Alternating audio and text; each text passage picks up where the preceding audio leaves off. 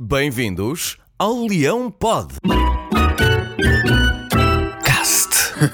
Ora, sejam bem-vindos a mais um episódio do nosso Leão Pod. Cast. Bem, e esta semana abrimos com o assunto que mais marcou os dias que passaram. O nosso João Mário. Parece que se confirmou tudo aquilo que se dizia por aí e o pequeno João Mário atravessou a segunda circular. Salientar que conseguiu fazê-lo sem ser atropelado, mas nada lhe garante que daqui a uns meses não sofra um verdadeiro atropelo por tudo aquilo que acontece ali para os lados de Carnide. Olhem, se querem que vos diga, eu até acho bem.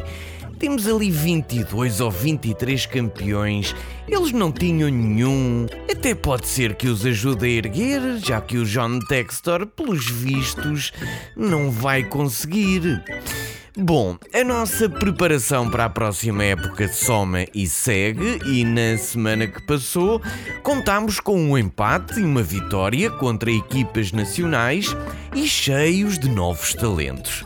Vamos lá ver agora como é que corre com os franceses. Uma vez que são jogos de preparação, podiam aproveitar e abrir umas garrafas de champanhe francês no final do jogo.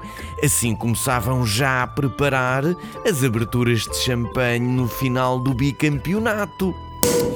Bem, ainda durante esta semana oferecemos as antigas cadeiras do nosso estádio ao Clube União Idanhense da Associação de Futebol de Castelo Branco. Foi bonita esta atitude, foi sim senhor. Até porque podíamos ter tentado vender 25% delas a alguém sem dizer nada a ninguém e não o fizemos. Luís Felipe Vieira demitiu-se. Oh, já não é o presidente do Benfica. Isto cá para mim foi tudo uma marosca que ele arranjou para não ter que justificar nunca ter conseguido ter a espinha dorsal da seleção nem o tão procurado título europeu. É, de certeza, claro que sim.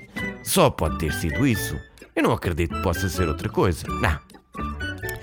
Jorge Jesus vê-se assim órfão da única pessoa no mundo que lhe pagaria 8 milhões de euros por época. Isto se for tudo para ele, claro, porque nunca se sabe. Bem, parece que a Operação Cartão Vermelho pode vir a trocar de nome para Operação Cartão Azul, porque, ao que parece, Pinto da Costa e o Futebol Clube do Porto também podem ter estado envolvidos em processos semelhantes. Dizem até que foi o Rei dos Frangos, sócio de Luís Felipe Vieira, que financiou o Museu do Dragão. É verdade. Mas a dúvida, meus amigos, é esta era com ou sem cantinho do Kelvin? Hum? Bom, para o descobrirmos, talvez seja melhor esperarmos pelos próximos áudios do Florentino Pérez. Aquilo realmente, meus amigos, é José Mourinho, é Pinto da Costa, é Ronaldo, é Coentrão. O homem fala tanto dos portugueses que só falta agora descobrirem uma escuta a insultar os pastéis de Belém ou a criticar a arquitetura do padrão dos descobrimentos.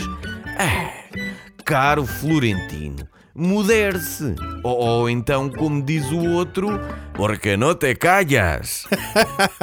Quem se vai calar por hoje sou eu, mas marco desde já encontro convosco para a próxima terça-feira, às nove e meia, no Spotify, Facebook e em leonino.pt. Porquê?